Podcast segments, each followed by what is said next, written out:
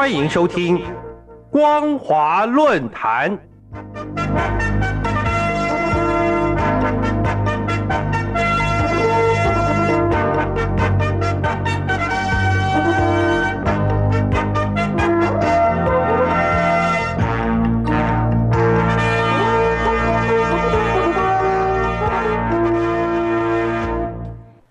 各位听众朋友，大家好，欢迎收听今天的光华论坛，我是兰玲。今天要谈论的主题是二十大后，外国企业在中国面临经营困难。德国总理肖兹在十一月四号前往中国大陆进行访问，这是新冠疫情近三年以来第一位访问中国的西方国家领袖，因此。受到德国国内与国际社会的高度关注。肖兹访中的行程结束后，德国八位跨国企业的执行长和董事会主席在法兰克福汇报联名发表了一篇文章，强调利用中国的经济成长来刺激、加强欧洲的经济，才是最符合德国利益的做法。文中提到，肖兹到中国大陆访问。显示和中国维持关系对德国来说非常重要，尤其肖兹率领德国政商界精英一同前往中国，过程还提到支持经济全球化、反对脱钩等议题。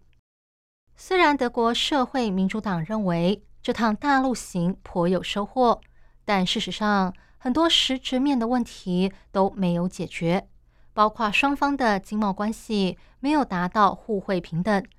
德国企业如果想进入中国市场，仍受到许多的限制。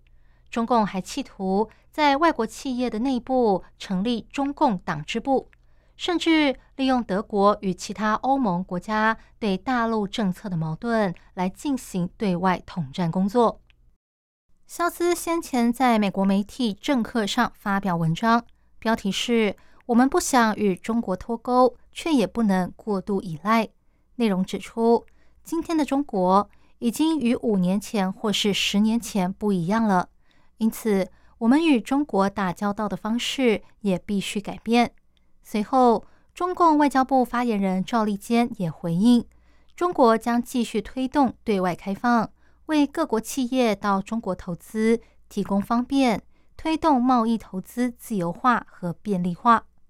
虽然肖兹跟中国一搭一唱，表面上看起来配合良好，但从肖兹这次访问中国的情况来看，仍然没有正面应对国际政治、经济和区域安全的问题。在俄乌战争后，由于中国跟俄罗斯往来密切，导致中国连带与欧美国家关系紧张，因此中国必须格外小心处理美国和欧洲。对台湾安全的关切和重视。不过，肖斯在拜访中国之前，却没有与欧洲伙伴沟通协调过，因此未能向中国完整的传达欧洲国家的立场。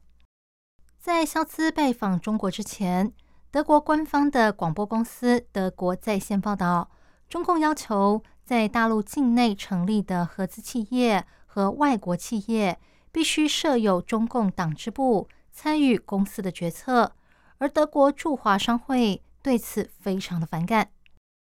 中共公司法第十九条规定，根据中国共产党的章程规定，公司必须设立中国共产党的组织，展开党的活动，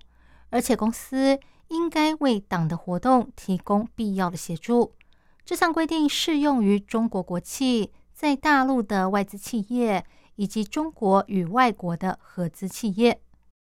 德国驻华商会曾经在二零一七年表示，企业的决策自由是创新和成长的基础。如果中共加强影响外资企业的话，德国企业可能会退出中国市场，或者不再投资中国。而在五年后，德国商报针对在中国设立分公司的德国企业进行了调查。发现化工巨头巴斯夫、西门子在大陆的分公司设有中共党支部，其他像宾士、福斯、宝马这些企业虽然不肯回答，但根据商报的调查，这些企业在中国的分公司也设有中共党支部。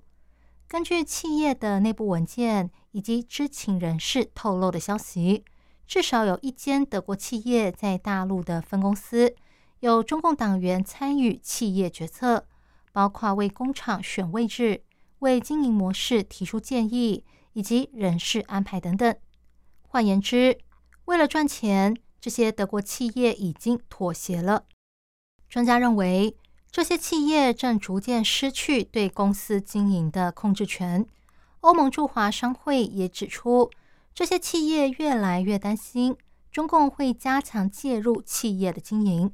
由此可见，虽然德国企业希望借由消资拜访中国，为他们在大陆市场的经营带来更多的利益，但仍然难以解决他们在大陆经营必须面对的政治正确难题。以上是今天的光华论坛。今天探讨的主题是二十大后外国企业在中国面临经营困难。我是兰陵，感谢您的收听，我们下次再会。